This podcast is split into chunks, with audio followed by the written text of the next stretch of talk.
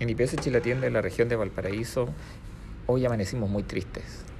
Producto de la revuelta de anoche, sufrimos daños en dos de nuestras sucursales, en Valparaíso y en los Andes. Rotura de vidrios con piedras, rocas que fueron arrojadas intencionalmente.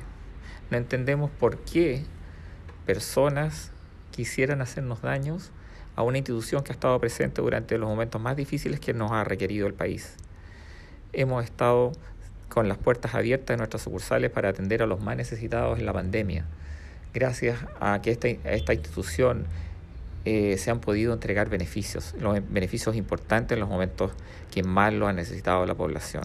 Por eso no logramos entender estos hechos. Por eso, recalco, repudiamos estos hechos vandálicos que no tienen ninguna justificación. No obstante esto, nuestra red de atención está 100% operativa gracias a que nuestros funcionarios tienen toda la disposición y la actitud y la vocación de estar presentes para poder atender a los que más nos necesitan.